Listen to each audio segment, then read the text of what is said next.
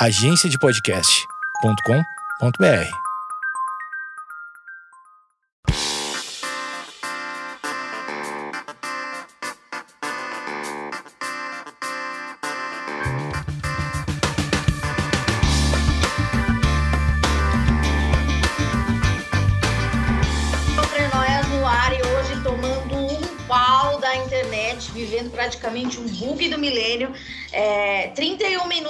conectar uma chamada no Skype com uma pessoa que é, digamos, da internet jurássica. Ele que acho que a maioria das pessoas aqui não deve saber disso, porque a maioria é bem jovem e acho que é- o mundo já nasceu no, com o Twitter. Ele foi um dos primeiros twitteiros desbravadores da internet. Sou certa ou errada, Gustavo Brown? Tá certíssima. A gente se chamava de subcelebridade da web. Eram outros, outros tempos. Parece que faz um- muito tempo, né? A gente, a gente passou por algumas mudanças. Nossa, sério, mudou completamente. Eu vejo influencers e TikTokers e essa gente toda. Eu fico pensando, caraca, essas pessoas não sabem Não sabe? metade do que a gente passou nesse inferno. É, dando RT manual, você que foi a Nair Belo. Você ainda é a Nair Belo no Eu Twitter? ainda sou a Nair Belo. Ela que nunca fu- fui eu. Foi eu. Enfim, transtorno, né? E era daquela época que a gente escrevia tudo em caps. Eu não tinha, eu não tinha, a minha arroba era bipolaridade. Veja só você. Depois eu Olha tirei, achei, é, eu achei. Daí a gente era os famosos, né? Tinham, tinham subcelebridades da internet. que Tinha, hoje tinha. já não são pessoas velhas. A gente é É, velho. a gente velha que, que não importa pra ninguém. Ninguém quer saber quem, é- quem é a gente mais. A ninguém quer gente não saber que quem levou o Vitor Fazano da internet. Ninguém quer saber. A- ABSVF. Gente, isso é, eu acho que eu nunca soube quem era o Vitor fazendo. Ah, eu acho que ele não, não queria muito aparecer, né? Mas eu também fiz o Fica Vai Ter Bolo na internet, que também hoje não faz mais Nossa, é, é verdade. Esse meme fica, vai ter bolo. Meu Deus. Será que foi o primeiro meme? Eu acho que nem chamava meme na época. Não, se chamava. era, era viral. Gente, fica, vai ter bolo. Nossa, a gente é antiga. Gente Mas fala- ó, o que prova que a gente é antigo, que a gente, eu tô tentando aqui conectar nessa lan house, né? Que agora gente não faz mais o podcast por enquanto presencialmente, até te, é, eu gosto que as pessoas falam até chegar a vacina. Até chegar a vacina, não poderemos fazer o podcast é, presencialmente. Estamos aqui tomando um pau da internet porque a gente não sabe usar nem o Skype, nem o TikTok. Você tá no TikTok? Eu, eu comecei, fiz dois vídeos, achei horrível, ridículo. Com aqueles de. Não, acho que foi, foi conversando com, com aquele menino Mário. Eu acho que Ai, ele, que ele Eu sigo Vai- ele. É só- importante pra ter seguir gente como ele. Até Ele é porque daqui a dois anos não vai ter mais sentido, né? Nada do Sim. que ele fez. E eu acho que vai ser importante É. a gente estar aqui para falar para ele, amigo, já começa a terapia. Porque tudo isso vai passar. Só quem não passa é Felipe Neto por uma razão desconhecida. A gente que usava CD do UOL para entrar na internet, a gente já teve rusga com todo mundo, basicamente. Sim, mas um, um- eu acho que a gente deve rever os nossos blocos, né? É, eu sou bloqueado pela Sônia Abrão. Você quer que eu reveja? Como? Por quê? Não sei, sabe? cara. O pior é que eu já entrevistei ela, já me vesti dela no programa, quando eu fazia programa na Mix TV. A gente, ela gostava de mim, já fui no programa dela, e aí eu falei alguma coisa, algum tweet, tipo, piada. Ela não tava num dia num dia bom. bom, aí mandou, tipo, bloque, nunca mais, chega desse garoto, cansei. Tá bom. Eu, uma vez eu fui bloqueada pelo Silvio Luiz, mas daí eu falei, gente, mas eu não falei nada. Daí a pessoa que cuidava da conta dele falou, ah, ele fez sem querer. Eu, ah, tá bom, isso foi sem querer. a gente é tipo o Silvio Luiz agora, né? Não sabe usar o, o TikTok pra gente é como o Silvio Luiz. Se bem que o Silvio Luiz usa muito bem o Twitter. Não sei se ainda usa, mas usava. Gustavo, O tudo que, que eu tô isso fazendo aqui, É, Amanda? tudo isso para falar nossa, da nossa falta de foco e, e dizer que eu não sabia, mas em algum momento a gente conversou por DM, porque a gente, é- a gente é, é do Twitter, né? Então a gente se comunica por lá. É, você me falou que você tinha epilepsia. Exato. Epilepsia. Ou disritmia cerebral paroxística. Olha que chique. Quantos anos você tem? Cara, eu tenho 36 anos. Ahn, a primeira epilepsia que eu lembro, a, primeiro, a primeira convulsão que eu lembro de ter tido foi com 15 anos. Uhum. Ahn, e segundo os meus pais, eu tive um quando eu era menor na escola, sei lá, com 4, 5, 6 anos, não sei. Que eu caí no chão e tive uma convulsão. E é, é isso. Esse, esse é o começo que eu lembro. 15 anos. Você teve uma, é. uma, uma, convulsão. É, hoje você eu tava sabe. Na escola, é, eu tava, todo mundo lá, tinha uma legal. pessoa na escola que, que convulsionava, né? Se você não tinha, você era o que convulsionava. É, é isso. Basicamente era eu. Eu era as pessoas que as pessoas gritavam, saíam correndo. E como é, é que era rezar, isso? Sei lá. Como é que... Cara, não, não era legal, não. Mas, mas não sei. Uh, acho que foi bem tranquilo, porque eu já estava no colegial, então eram né, adolescentes, não, não, não eram crianças que se assustam mais facilmente, acho. Não foram tantos episódios assim na, na escola naquela época. Então, um, não era uma coisa que, que causou traumas severos. O que aconteceu foi que eu nunca fiquei bêbado na vida, porque essa é a época que você começa a beber, né? Quando você tem uhum. os amiguinhos que falam, ah, vamos beber ali no bar. Aí eu ia pro bar, a gente faltava aula para ir pro bar, e todo mundo ficava bebendo cerveja e eu ficava bebendo água. Mas por quê? Por indicação médica ou era uma noia que você tinha? Porque, a, porque o álcool, ele atrapalha no remédio no anticonvulsivo. Quando você teve a sua primeira convulsão, quando era criança, a partir desse momento você já começou a tomar remédio? Não, não. Não, porque como foi uma batida de cabeça, eh, pelo que hum. me disseram que não me empurrou, não, não tinha como saber. E no, no eletroencefalograma não apareceu nada, como não aparece nada até hoje. Eu já fiz trocentos milhões de exames e não aparece nada. Tem mais de 100 tipos de epilepsia e muitas delas, a maioria delas, não aparece nada nos exames. Eu já fiz muito exame, muito, muito, muito exame. Só que as convulsões é, continuam acontecendo, né? Elas, elas volta e meia acontecem.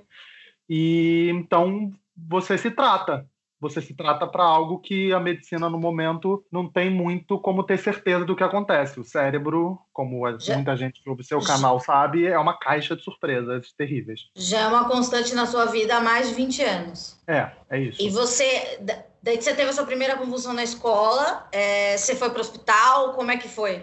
Você lembra? Eu lembro do, meio que antes e depois, né? Porque você desmaia durante a convulsão. Você, por mais que as uhum. pessoas achem que, né? Durante a convulsão você treme todo, você, quer dizer, tem vários tipos de convulsão, mas a mais comum é essa que você treme todo. Uh, você pode gritar ou fazer sons. Você pode se mijar. Você pode se cagar. Você pode estar com o olho aberto. Aquilo de enrolar a língua é real? Não é, não é enrolar a língua, mas é porque todos os seus músculos eles eh, eles estão contraídos, tá. mas ah. muito contraídos, fora da sua vontade. Então a língua ela faz parte disso e, e o ah. resto dos músculos da sua face também. Então o que acontece é que você pode morder, dizer, a maior parte das convulsões que acontece isso, você pode morder a sua língua, ou no bico da língua ou da parte dos lados, onde por acaso a língua estiver, dependendo da sua posição, ou para onde ela for. E, e, aí pode sangrar, você pode engasgar com, com sangramento, pode acontecer várias coisas. Mas esse negócio de, de, de enfiar a mão na boca de alguém que tem a convulsão, é bom deixar claro. Não enfie o seu dedo em, em boca de quem está convulsando convulsionando, porque a pessoa pode te morder e você ficar sem um dedo, gente. Não faça isso. A pessoa vai morder a língua, paciência, coloca, segura ela para ela não se bater ou, ou, machucar outra pessoa e meio que tenta colocar, segura a cabeça dela, que é um, né, mais perigoso, e tenta colocar um pouco de lado para a pessoa não engasgar por acaso se ela morder a língua. Mas ela vai engolir sangue, ela vai engolir um monte de merda, cuspe, e vai ser horrível pens... durante uma semana para ela. Pensando nisso, é, você falou que como você contrai todos os músculos, ah, imagino que venham, do pós-convulsão vem uma dor absurda. É, é horrível, Amanda. É muito ruim mesmo. Eu fico uma semana tendo todas as dores. É como se você tivesse, sei lá, feito uma maratona, só que você não está preparado para fazer maratona, sabe? Tipo, sei lá, eu não estou nunca preparado para fazer maratona, eu não consigo mal levantar da minha cama. Então, imagina eu fazer uma maratona, 42 quilômetros correndo, só que com o corpo inteiro. Eu fico dolorido a semana inteira, eu fico com náuseas durante dois, três dias, uh, porque eu engoli sangue ou porque tudo ali dentro se misturou. Uh, dores de cabeça durante os primeiros dias. É realmente muito, muito ruim. O, o pós-convulsão é um negócio terrível. Então, é, você com o tempo você aprende que por mais que os remédios não segurem tudo, é melhor você fazer tudo que esteja em suas mãos para tentar evitar, porque não é a convulsão em si que você está desmaiado, então meio que foda-se. Nem sei se pode falar foda-se, mas foda-se. Pode sim. E, mas o, o pós-convulsão é muito ruim. E também a, a, expectativa de ter convulsão, né? Você sempre ficar um pouco ansioso de ter ou não convulsão é também muito ruim, é algo que você sempre carrega. Você, mais do que seus amigos de família, mas você tá sempre pensando nisso. Mas é, você sabe quando tem um pré-convulsão? Eu já ouvi falar, não sei se é verdade, que pessoas que estão prestes a convulsionar sentem um forte cheiro de laranja. Amei. Como tem mais é... de 100 tipos de convulsão, então, sei lá, cara, quem te falou isso pode, pode sentir pode isso, não sei porquê. Mas, Mas você assim, sente um, um pré, tem... você sabe que tá vindo. É muito, para mim, e como eu te falei, são mais de 100 tipos de convulsão, depende muito da pessoa. Uh, tem gente que sente coisa antes e tem gente que não sente. Um, tem gente que tem problema com luz, tem gente que tem problema com som, tem gente que tem problema com sono, tem gente que tem problema com cheiro, tem gente. Uhum. Enfim, são, são inúmeras possibilidades. Para mim, uh, eu sinto uma espécie de aura. Então. Aura? Aura, é. É muito estranho. Em você mas... ou no outro? Na pessoa que está vendo ou em si? Nas, nos, nos, meus, nos meus pontos de sensibilidade, sabe? Os cinco sentidos. Então, uh, tá. os sons começam a ficar esquisitos, as luzes começam a ficar esquisitas as minhas conversas começam a ficar mais enroladas. A pessoa que está falando comigo, normalmente, é, ela precisa estar tá muito treinada. Então, é gente que me conhece muito bem. Então, pessoas muito próximas, amigos, namorados, família. São pessoas que realmente estão muito próximas. Porque eu começo a, por exemplo, esquecer palavras. Eu estou conversando aqui com você e eu até consigo uh, continuar a conversa, mas às vezes eu aí tenho uma pausazinha, demoro a lembrar do que, que eu estava falando. Então esse é um dos momentos em que eu falo, opa, é, não tô legal e Daí alguma coisa fazer? pode acontecer. Eu aviso alguém que esteja próximo hum. e tento, aí eu falo para a pessoa, preciso ir embora, preciso ir para minha casa ficar deitado, porque deitado é, é a menor chance possível de eu me machucar. Então e é, é que eu tento. Possível evitar uma convulsão assim? Então, aí é que tá o um negócio. Em 90% das vezes em que eu sinto isso, não acontece nada. Então é mais parecido com uma ansiedade. Não, não, porque uh, você pode chegar ao ponto de ter a convulsão, ah. mas você não ter. Porque, como eu falei, você pode, por exemplo, uh, tem gente que não, não chega a ter a convulsão na epilepsia, tem só ausência. Então ela fica 10 segundos meio fora, um pouco próximo do autismo, talvez. Uh, tá. ela, ela tá ali, mas ela não tá muito ali. Então, isso pode acontecer. E isso é uma espécie de, de, de, de possibilidade na epilepsia também. Eu não tenho, uh, mas eu uh, já, né, a gente estuda, a gente acaba lendo muita coisa sobre o, sobre o assunto e essa ausência é muito comum. Então, essa, essa espécie de aura que eu, que eu sinto, né, da, das luzes ficarem diferentes, dos toques, da, todos os meus sentidos ficam diferentes, uh, isso realmente acontece e pode ser um efeito da epilepsia, pode ser um, uma pré-convulsão ou pode ser simplesmente uma encarnação minha, que você perguntou, né? Pode ser ansiedade? Pode, eu não vou negar nada, porque quando acontece eu não estou ligado a nenhuma máquina, não tô, não é eletro, não tô, uh, então não dá para saber se, se foi alguma coisa de ansiedade ou de, ou de alguma outra questão psicológica.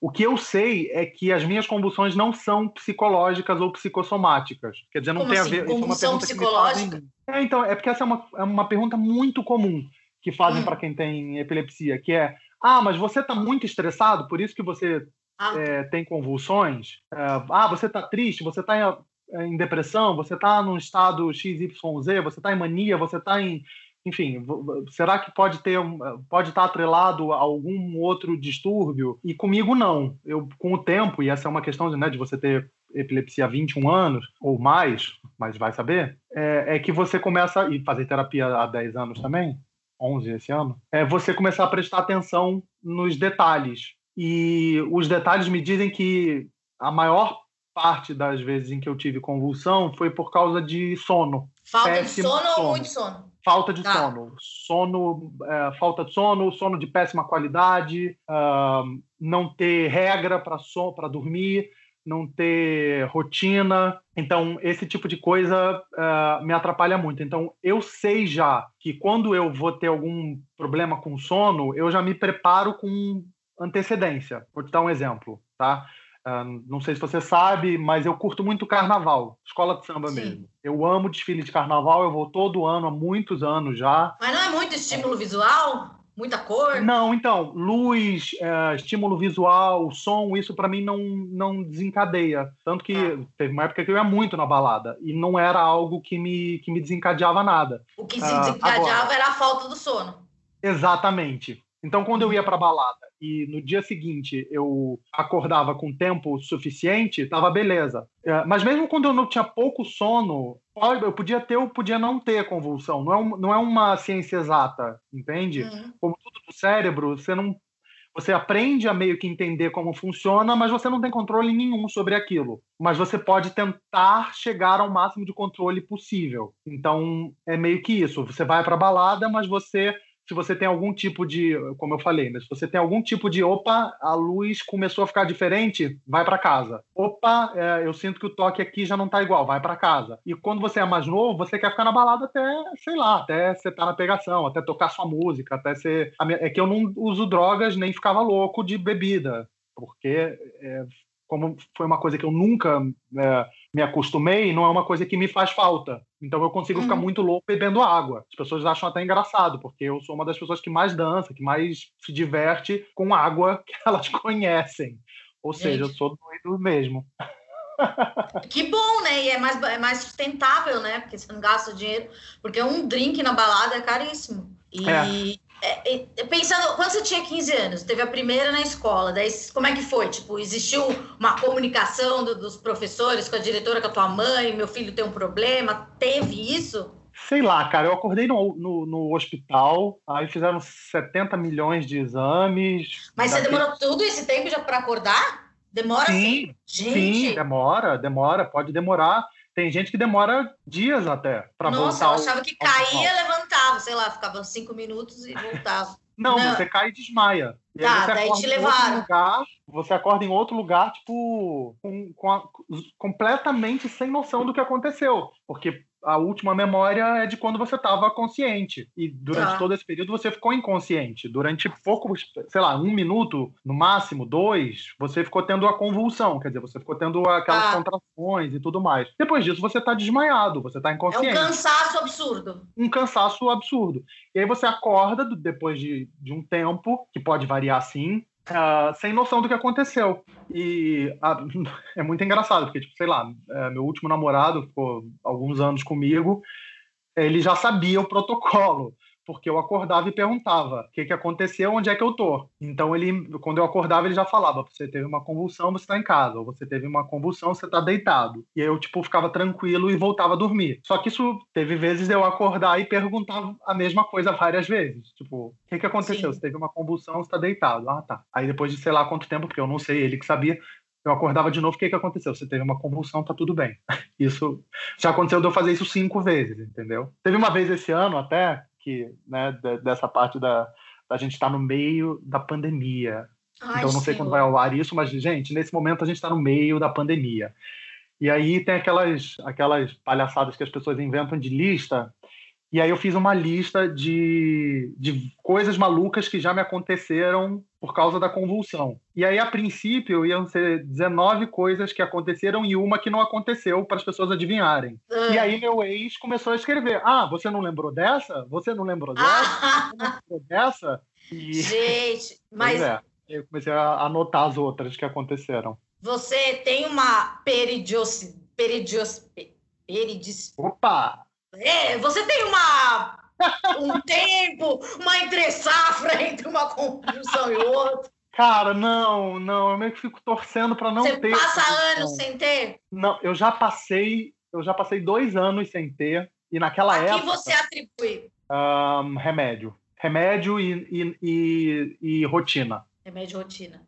Hoje remédio você toma rotina. remédio ainda? Hoje eu tomo remédio. remédio. Assim, é, eles dizem, hoje, hoje em dia, tá? Naquela época, meio que se você ficasse dois anos, você podia tentar parar de tomar o remédio para ver se tinha passado a epilepsia. Tem gente ah. que, que, passa, é, mas é tipo pouquíssima gente. Em percentual é um, é um número baixo. Uh, hoje em dia, eles falam que se você ficar cinco anos tomando remédio sem convulsão e mais cinco sem tomar remédio sem convulsão, uh, meio que você pode se considerar, entre aspas, curado, o que não significa que você po não possa ter mais uma, mas meio que deu uma estabilizada por enquanto e você não precisa tomar remédio. O problema é que os remédios são muito fortes, Amanda, muito. Então, eles podem dar problema no fígado, no rim, no próprio cérebro, uh, no. Agora eu que, que não vou lembrar. Como é o nome daquela merda meio perto do pescoço que, que pega os hormônios? É, tire, tireoide. Como os remédios são muito fortes, como todo mundo que tem doenças para a vida toda sabe, esses remédios são fortes e podem atrapalhar os outros órgãos. Então. É, os fígados, os nossos fígados não são os mais saudáveis, né? Eu só tenho um rim. então, legal. Mas né? você. Ah, mas você não bebe, então não tem essa, esse problema. Mas eu só descobri que eu não tinha um rim quando eu tive que tirar a vesícula. Então também não tenho a vesícula. Sério? E te falaram assim, você não tem um rim? Você falou, como assim? Foi, exatamente assim, porque eu tive um, um... Ah, meu Deus, Gente, é muito bom. que né? horror, né? Você vir aqui falar sobre pessoas doenças. Não, eu tenho um monte de coisa. Eu- Mas tô falando só as que são úteis para essa conversa. Não, mas a do rim eu Mas- achei interessante. A pessoa pode viver sem um rim e sem saber. Pode, sem saber, tranquilo. Sem, sem sentir falta. sem sentir falta. Eu, eu tava numa reunião e aí eu caí com uma dor que eu nunca senti na minha vida, mas assim, consciente, então eu falei, não é, não tem nada a ver com a convulsão. E eu tava no meio de uma reunião e a, e a pessoa que tava comigo numa reunião, desesperada, o que que tá acontecendo? Eu falei, eu preciso ir pro hospital agora, tá doendo muito, eu não sei o que tá acontecendo, é aqui, eu meio que ficava apontando. Aí, mas ao caminho do hospital meio que passou a dor. Ah, E aí eles procuraram, não acharam nada, e aí a minha médica falou: "I- Isso que você está me falando é pedra na vesícula. Não tem outra explicação possível. Então você vai fazer outro exame. Fui fazer outro exame, nada. Aí Ela, você vai fazer outro exame de novo, porque não tem outra explicação. Aí eu fui fazer outro exame, nada. Ela virou para mim e falou assim: tá, agora você vai em outro laboratório e vai fazer o mesmo exame, porque não tem outra possibilidade. Aí eu fui no outro e, e aí eu expliquei para ele o que tinha acontecido, tarará, e ele meio que aumentou a área em que ele estava procurando e ele falou: Aham. você só tem um rim? de Aí quê? eu, não. Aí o quê? Não arranja mais coisa pra mim, pelo amor de Deus. Ai, gente, como que quer receber essa notícia? Ele falou: é, você tem má formação congênita de um rim. Ele é menor e não funciona. Ah, e aqui tá a pedra. Você tem pedra na vesícula. E, e você vai ter que operar para tirar a vesícula. Falei, não! Ah, é isso que bom. você falou é uma. Ó, isso é, deu um, um, um insight que sempre eu, eu sempre falo para o meu psiquiatra que eu tenho uma noia de, sei lá, se eu sofrer um acidente, é, é, de repente eu preciso de anestesia, e o que, o que pode acontecer com as interações medicamentosas dos remédios que eu já tomei. Se- geralmente ele fala que nada acontece, não, não, não, é, não é tão drástico assim. É, Pode acontecer alguma coisa? É, você ficou com medo da anestesia por causa dos remédios? Porque a anestesia, digamos, é uma, uma droga, né? E, e- e essa interação medicamentosa das coisas que você tomava, você veio essa dúvida na, na, na sua cabeça ou eu acabei de plantá-la? Não, não, nem plantou, sua filha da. Bom, é...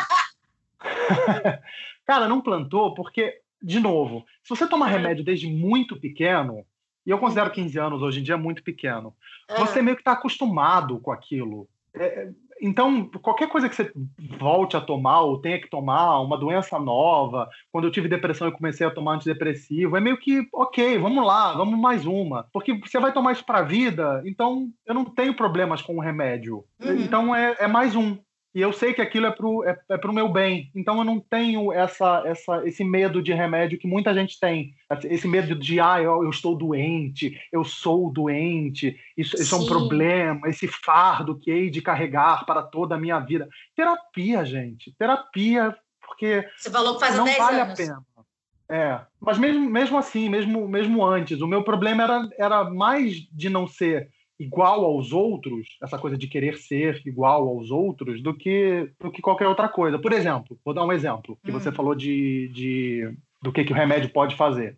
Ahn, o que o remédio, o que, que o anticonvulsivo faz? Ele tenta estabilizar o seu cérebro. Por quê? Uhum. Essa disritmia cerebral significa que o seu cérebro ele vai num ritmo diferente do da média. Ele vai Digamos que ele a- faz um, um, tipo, dá uns choquinhos um pouco mais Exato. pesados, umas descargas elétricas mais pesadas. Ele é mais rápido. Tá. ele é mais rápido. Meu lado direito frontal ele é mais rápido do que a média. Então ele vai lá, tá, tá, tá, tá, tá, tá, tá, tá, tá, ele vai indo e vai embora. Então o que, uh, o que que alguma boa parte dos exames, muita gente nem descobre que lado é, mas como eu já fiz muito exame e essa foi a única coisa minimamente diferente, o meu neuro acredita que possa ser isso, mas ele falou, a gente vai viver a vida inteira sem saber porque pode não ser isso, pode ser muitas outras coisas que não tem como avaliar com a tecnologia que a gente tem hoje e sentar durante a convulsão uh, sabendo. E já tentamos, inclusive, fazer testes durante a convulsão, que são aqueles exames que você dorme nos lugares com um monte daquelas negócios grudados na cabeça, sabe? E daí você teve a convulsão? Não, não tive. Ah. Não, é para avaliar a qualidade do seu sono, o que, que acontece sim, durante sim. o sono, porque como o sono é para mim o, o, a boa parte das vezes o, o gatilho, então uh, é um exame que eu faço de, sei lá, ano em ano, dois em dois anos. Enfim, volta e meia eu tenho que fazer. Mas, uh, voltando, uma coisa que, que, por exemplo, as pessoas falam, ah, porque fazer exercício é maravilhoso, porque fazer exercício libera endorfina, libera, sei lá, o que mais que, que mais que libera, Amanda? Você sabe essas coisas. Dopamina, é, é, libera, ocitocina, é tudo muito hormônio. Todo mundo, é o cérebro fica colorido. Colorido, você, você, sai feliz. Depois de um tempo que, você se acostuma, que seu, que seu corpo se acostuma, você sai muito feliz. Eu não uhum. saio muito feliz de academia nenhuma, de corrida, de natação, de. Eu não saio feliz, eu não saio triste, eu não saio nada. Eu saio igualzinho ao, que, ao modo que eu entrei. Porque o objetivo do anticonvulsivante é deixar você estável. Uhum. Então não tem esses picos de hormonais no seu cérebro, ele meio que forma uma camada protetora do, do, do Senhor dos Anéis contra essas essas esses, essas explosões súbitas, sobre essa, exatamente essas descargas. Porque mas você falou é não que ter uma disritmia. Mas você maior. falou que você já teve depressão. Como Sim. explicar? Porque a, a, a, depressão é, é a, fa, a falta de recaptação de alguns desses neuro, neurotransmissores. E, e como se, se os seus estão sempre muito ativos, é, como que é, alia a depressão à, a convulsão? Tem uma explicação? Então, uh, é um pouco mais com, complicado e eu não sei se eu tenho as. Eu, aliás, eu não tenho as ferramentas médicas precisas para poder falar sobre isso. Eu posso falar sobre mim e um certo. pouco do meu histórico. Então, quando eu era criança, eu era muito agitado. Uh, naquela época, essa coisa de, de DDA, de hiperatividade, não, ninguém meio que dava muita bola. Ah, ah essa criança é mais agitada e foda-se, né? Uhum. E eu era uhum. muito agitado, eu era bom na escola, então meus pais não se preocupavam. Eu aprendi a ler muito rápido, eu, eu pulei uh, eu pulei série na escola. Então, uhum. aqui em São Paulo vocês chamam de pré, no Rio é o CA, que, né, a classe de alfabetização na nossa época. Hoje nem tem mais, porque juntou e hoje em dia vai até, sei lá, nona, sei lá como é que é hoje em dia. Tô velha.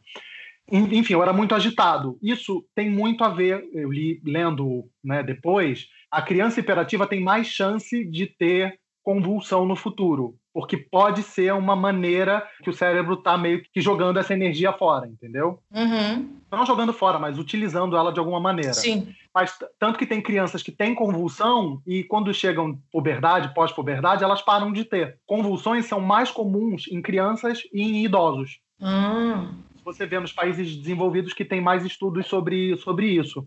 Então você vê muito é, em idosos por várias razões, né? Porque eles já já estão com, com podem ser tumores, podem ser AVCs, podem ter outras causas de epilepsia e em crianças também por, por essas razões do cérebro se, se formando, lidando com, com, com, com diferentes estímulos, enfim, sei lá eu. Mas enfim, e aí quando chego, só que quando eu cheguei, e eu nunca tive convulsão, então eu só tive convulsão na puberdade e a partir daí até, até hoje, até alguns meses atrás, porque esse ano ainda não tive. Então 2020 para mim não pode ser considerado o pior dos anos nesse sentido. Certo. Eu não posso dizer que eu, ti, que eu tenho depressão ou que eu tinha depressão desde criança ou, ou tá. quando eu era adolescente. Na adolescência eu era um, um garoto comum uh, até onde um, uma, uma criança uh, gay uh, e descobrindo sua orientação sexual pode ser muito sensível, sempre fui muito sensível desde garoto, escrevia poesia, então toda a minha tristeza ia para poesia, não, não nunca tive problema, sempre fui muito extrovertido, sempre tive muitos amigos, nunca fui considerado uma criança que as pessoas, que os adultos olham e consideram, ah, essa criança tem algum problema, essa criança precisa conversar com alguém, sabe essas coisas uh, uhum. que precisa ser muito over para um adulto prestar atenção? Sim. Nunca, nunca tive. Porém, num, num momento muito complicado da minha vida, eu comecei a sentir essas. Uh, e eu nunca tinha sentido antes, porque eu só fui descobrir que os anticonvulsivantes eram depressores nessa época em que eu sentia, em que eu, já fazia é, terapia há muito tempo, e as coisas foram piorando na minha vida, né? Os, os estímulos externos foram piorando cada vez mais. Eu estava desempregado, uh, eu, eu tinha descoberto algo que eu gostava muito de fazer e não conseguia mais fazer, uh, de trabalho mesmo. Eu estava sem dinheiro, uh, eu estava me sentindo muito sozinho. E a depressão ela nem sempre tem causas externas assim tão, tão fortes. É muito coisas que você sente, estímulos internos. E eu comecei a ter muitos desses. Sabe quando o, o terapeuta vai fazendo o, o tique, né? Opa, tá uhum. tá sentindo tá fazendo isso, tá sentindo isso, tá fazendo isso. E até o momento em que eu comecei a fazer planos de suicídio e, ah. e fazer contraplanos, sabe? Tipo, putz, não, não posso fazer isso por causa disso, mas se eu fizesse, eu ia me livrar disso, e eu ia me livrar disso, eu ia me livrar disso, eu ia me livrar disso. E aí eu ficava pensando, não, mas eu não posso fazer isso, porque, putz, minha mãe não tem culpa, o meu pai não tem culpa, o que, que minha irmã vai dizer? Sabe essas coisas? Nossa, eles Sim. já fizeram tanto nesse momento eles estão me apoiando tanto, eu tenho uma família tão maravilhosa, por que, que eu vou fazer eles passarem por isso? Tem gente sofrendo tanto, e eu, que sou super privilegiado, é, eu não tenho direito de. Enfim, eu levava. Mas o pensamento da, da morte era algo frequente. Frequente, muito frequente. E você, lev frequente. levou, levava para terapia assim de boa ou você escondia? Não, eu levava para terapia. Isso que é bom você ter um terapeuta que você confie, que você tem uma ligação muito forte. Porque ah, era tipo semanalmente levando essas coisas e ele tratando terapeuticamente essas coisas e anotando, uhum. né? Opa, Sim. opa, estágio 1, estágio 2, porque nem sempre é, chega ao ponto de você precisar de remédio. Você consegue tratar com terapia. Até que uhum. chegou esse momento em que ficou é, nessa parte do suicídio e ele falou: Gustavo, chegou então esse momento em que eu vou sugerir para você ir num psiquiatra e é necessário você começar a tomar uma medicação que ele achar mais. Você recebeu de boa? Eu recebi de boa porque tudo que eu mais queria era me livrar daquilo, né? Porque a outra opção era toda todo o outro lado da minha cabeça, né? A gente não é bem contra o mal, né? Eu acho muito ruim isso, mas é a, essa essa luta entre vida e morte que a gente vai sentindo dentro da gente, né? Uh, essa pulsão de vida e morte e e como tinha um lado de vida que eu não que, que, que, tinha me segurado todo esse tempo, era nele que eu queria me agarrar, né? Então, como eu falei, eu não tenho medo de remédio, eu não tenho medo de, de falar sobre essas coisas, um, e fui para o psiquiatra começar a tomar o remédio. E como você bem sabe, o remédio demora para agir, né? E Sim, demora. Muitas vezes ele aumenta um pouco a depressão no, no começo, né? É, e você tem que ter muita, realmente muito apoio, uma rede forte e muita força de vontade, porque é primeiro você com você mesmo. Então, quanto maior o seu autoconhecimento, quanto maior a sua, a sua a sabedoria nos momentos de pedir ajuda, porque você sabe quando você não consegue ir sozinho. E, nessa, e nesse momento, Amanda, foi, foi bem complicado, porque eu vi. Né, ah, eu falei, né? Eu sempre fui muito extrovertido, eu sempre tive muitos amigos, sempre teve muita gente ao meu lado. E nesse momento eu vi que não tinha tanta gente assim. Uhum. Tem muita gente que não sabe lidar com depressão, com pessoas deprimidas, com pessoas sim, depressivas. É muito difícil. Você não tem energia para nada. Você não quer levantar. Você, eu, eu fico, eu tinha variações de humor muito frequentes. Eu era constantemente agressivo. Um, hum. Era sempre muito pesado. Eu e, e, o pior é que fazendo terapia eu sabia disso. Só que eu não conseguia segurar. E eu claro. via que muitos dos meus amigos, eles tentavam muito ficar do meu lado e não jogar e não colocavam isso para fora. Mas como eu falei, eu, eu, sempre fui uma pessoa muito sensível. Eu, eu conseguia enxergar. Eu fazia e no momento seguinte eu via puta merda. Uhum. merda eu ataquei essa pessoa do nada. Para que que eu fui fazer isso? Aí eu pedia desculpa. Muitas vezes eu não pedia desculpa. Eu comecei a pedir desculpa muito tempo depois, mas cara, você machuca muita gente sem querer. Quando você tem essa, sei lá. Eu, e às vezes você mesmo não se desculpa, né? Não, não, eu não me desculpo. Eu não me desculpo. Eu, eu aprendi a tentar me desculpar em algumas vezes, mas muitas vezes eu também. Uh, vou voltar um pouquinho para dizer que eu sempre fui meio que o psicólogo dos meus amigos. Você já deve ter ouvido Sim. isso muitas vezes. Sim. As pessoas vinham para mim exatamente porque eu sempre fui uma pessoa muito de buscar essas respostas a meu respeito e, e por que, que as pessoas agem do jeito que elas agem, por que, que as pessoas são ruins, por que, que, as pessoas, por que, que a gente considera maldades e bondades, é, por que, que as pessoas agem de determinadas maneiras, uh, os pais, os amigos, com quem a gente se cerca. Então, meio que todo mundo sempre me procurava, desde, desde antes de eu fazer terapia. E eu acho que eu sempre ajudei muitos amigos e eu acho que essa foi uma das coisas que me mantiveram eles por perto. Então, uh, behavioristicamente, né, uh, quando você fala em, em em comportamental, né, em análise comportamental, talvez essa seja uma das coisas que, por que eu fiz isso, né? Porque eu sempre, uhum. isso sempre manteve pessoas próximas de mim. Mas nesses momentos em que eu estava mais uh, fora de mim, é, essa coisa que era boa em alguns momentos se tornou péssima, porque eu sabia exatamente quais eram as dores das pessoas. E era horrível. É, era sei. horrível.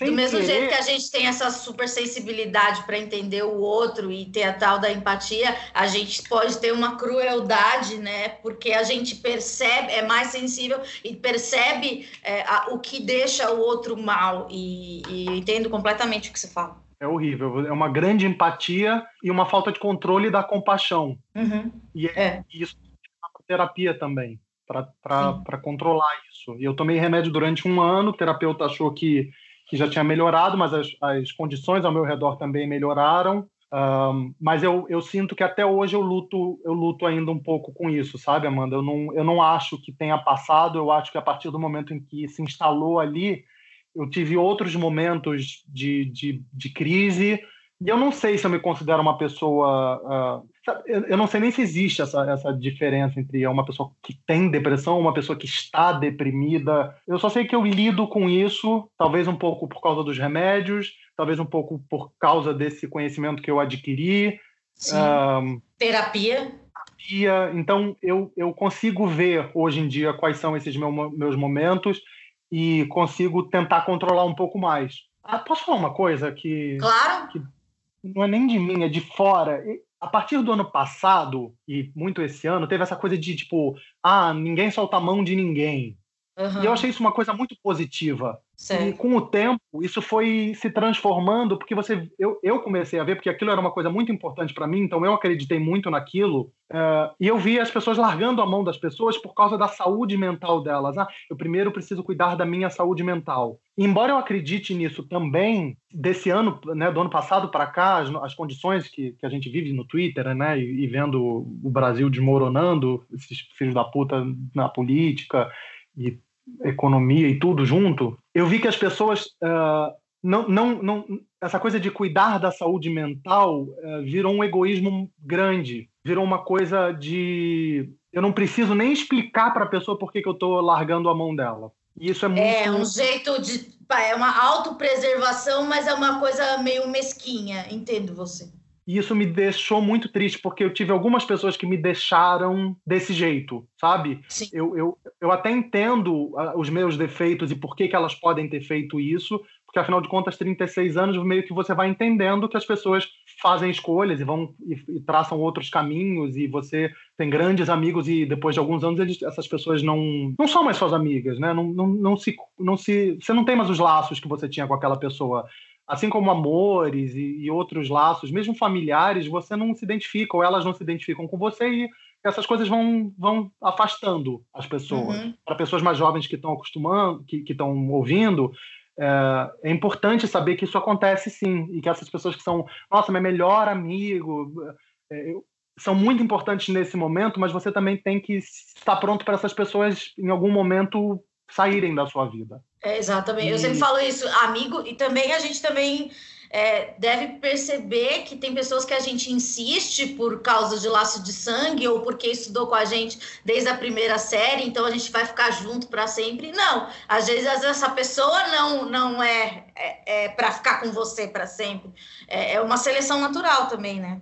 Sim, porque assim como elas podem te fazer mal, você pode fazer mal a elas também. É, eu, eu já falei aqui, acho que todo mundo já foi tóxico para alguém, né? É, com Sim. certeza já fui tó muito tóxica para muita, muita, muita gente. E, e, e, acho que, que é bom a gente reconhecer, porque todo mundo fala se livre das pessoas tóxicas, às vezes a gente é a pessoa tóxica. É, e, e assim, eu acho que nesse sentido, é, eu sempre fui muito transparente, eu gosto, essa é uma característica para o bem e para o mal porque você é honesto em coisas que você precisa controlar, que é aquilo que a gente falou de crueldade, de às vezes é, ter muita empatia e saber onde machuca. Mas quando você está usando isso por uma responsabilidade afetiva, isso é muito positivo. Porque você, Sim. mesmo que você se afaste da pessoa, você dá oportunidade para essa pessoa de melhorar com outras pessoas, mesmo Sim. que longe de você, e não tendo que provar nada para você.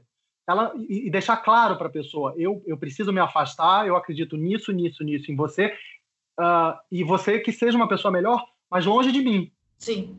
Uh, e às vezes eu senti falta dessa mesma responsabilidade afetiva com outras pessoas. Ou porque elas não têm essa consciência, ou porque elas também estão, nesse momento, um pouco mais cruel, ou porque elas estão sendo mesquinhas. Uh, é muito difícil você culpar pessoas nesse sentido uh, quando a coisa não é muito grave, muito pesada e muito, muito óbvia, sabe? Sim. Entendo. Então, é... Tem relacionamentos abusivos que são muito claros e muito óbvios. Uhum. Muito, isso é muito verdade, né?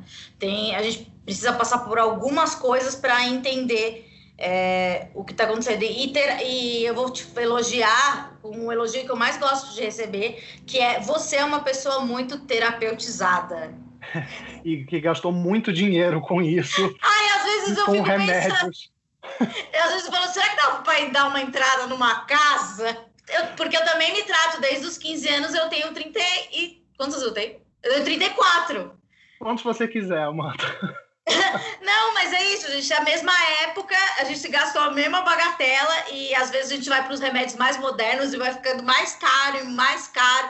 É muito é, caro, cara. É caro, é né, caro. gente? É, eu fico, eu, eu, eu, eu tenho, eu tenho é, convicção da, do, do, privilégio que, que eu tenho por, por, conseguir pagar os meus remédios. Porque. Não, muitas vezes nem eu, a minha família que paga, ou pagou Sim, em alguns momentos da minha vida, é. que eu não podia pagar.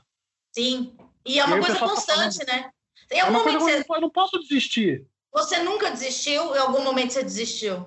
Não, eu, eu, é, eu nunca desisti, hum, é, mas já pensei trilhões de vezes, e muitas vezes quando eu estava deprimido. Sim. Muitas vezes quando eu estava deprimido, eu queria jogar isso fora, porque eu pensei, como seria a minha vida sem isso? É eu já joguei tem, tudo quem, fora. Para quem tem. É, ah, é difícil usar, mas no meu caso é doença. Epilepsia é uma doença, mas para quem tem distúrbios mentais, é muito comum você querer se livrar dos remédios e pensar, ah, será que eu sou essa pessoa? Será que eu seria outra pessoa? Eu nunca fiquei bêbado, Amanda como será que seria a minha vida, sabe, jovem, se eu tivesse ficado Mas bêbado? Eu, eu também, como eu me trato desde os 15 anos, a minha psiquiatra sempre falou de, de que não podia misturar, etc. Eu fui beber, começar a beber depois de, sei lá, 24 anos, assim. E tanto que eu não, não, não, não, não, eu não tomo cerveja, porque a cerveja é uma coisa que você se acostuma, né? O sabor é ruim. E, e como eu não tive essa educação de, de, de paladar, eu também não, não aprecio é, a grande parte do, do, dos drinks. E fumar maconha você também nunca fumou.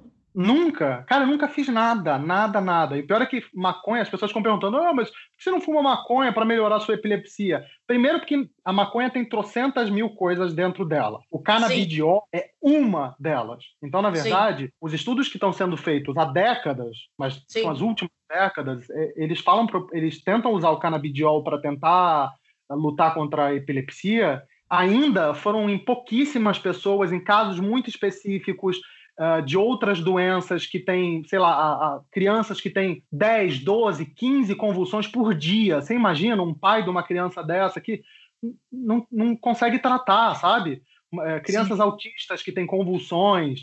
Uh, então, os estudos eles focam mais nesse tipo de, de, de caso do que em casos uhum. que, quer ou não, são, são um pouco mais controláveis com os remédios atuais. Então a gente, eu, eu para mim vou ter que esperar um pouco mais para saber se tem um, um, remédio no Brasil, por exemplo, de canabidiol que é aprovado, um só, mas não é Sim. é para o meu caso, é para algum desse, algum pra desses essa casos. epilepsia refratária, né? É. Eu lembrei de uma coisa que é, muitas vezes as pessoas que todo mundo que, assim como você, as pessoas me procuram, né, para dar conselho, sei lá.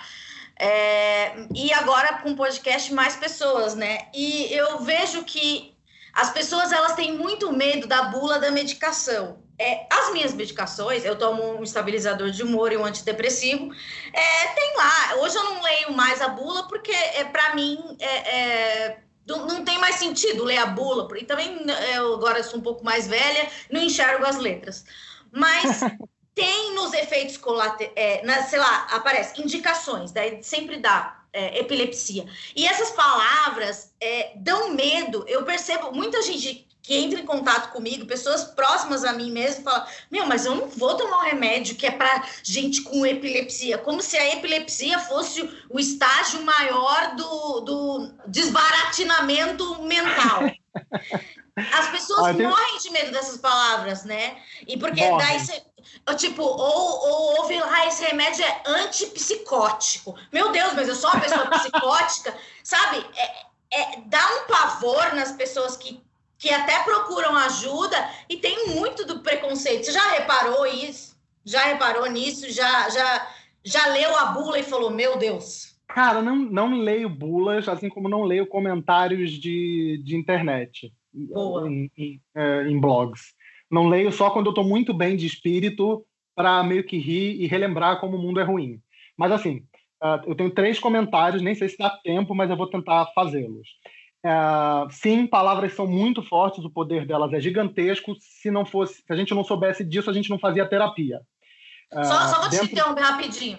Por mais, por mais que eu tenha depressão, é, transtorno bipolar, etc., às vezes o remédio é um anticonvulsivante. E isso, a pessoa que recebe isso do anticonvulsivante fala: Eu não tenho convulsão, para que, que eu vou tomar isso? Meu Deus, eu só tô triste. Agora volto. Pode falar.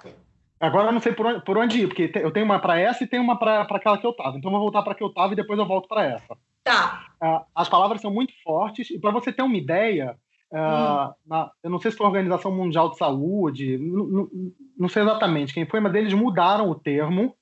Hum. Uh, eles estavam discutindo se era ou não doença, epilepsia, e, e aí eles chegaram à conclusão de que sim, que era uma doença, porque não, não tem cura. Uh, e tem que ser tratada como tal, né, para as pessoas saberem a seriedade, para os médicos levarem com, com seriedade, é, os né, médicos novos, pessoas que estão se formando nisso. Porém, eles resolveram chamar há hum. pouco tempo de disritmia cerebral paroxística. O que é paroxística? Aí, ah, sabe Deus o que é paroxística, Amanda? Eu, juro. tá bom. Mas é meio que isso, é mudar o nome para tentar pra tirar... Para ser mais socialmente aceito. Exatamente, para tirar esse estigma que, que, uhum. que, epilepsia pode causar nas pessoas, entendeu? Uhum. Porque ter convulsão pode acontecer se você tiver febre, gente. Se você tiver uma febre muito alta, você pode ter uma convulsão. Isso não significa que você é epilético. Tem vários é, se você cai e bate a cabeça, você pode ter uma convulsão. Exatamente. Tem muita coisa que pode dar convulsão e não significa que você seja epilético. Então, uh, esse tipo de, de, de, intoxicação pode dar, cansaço pode dar, ansiedade pode dar, álcool pode dar.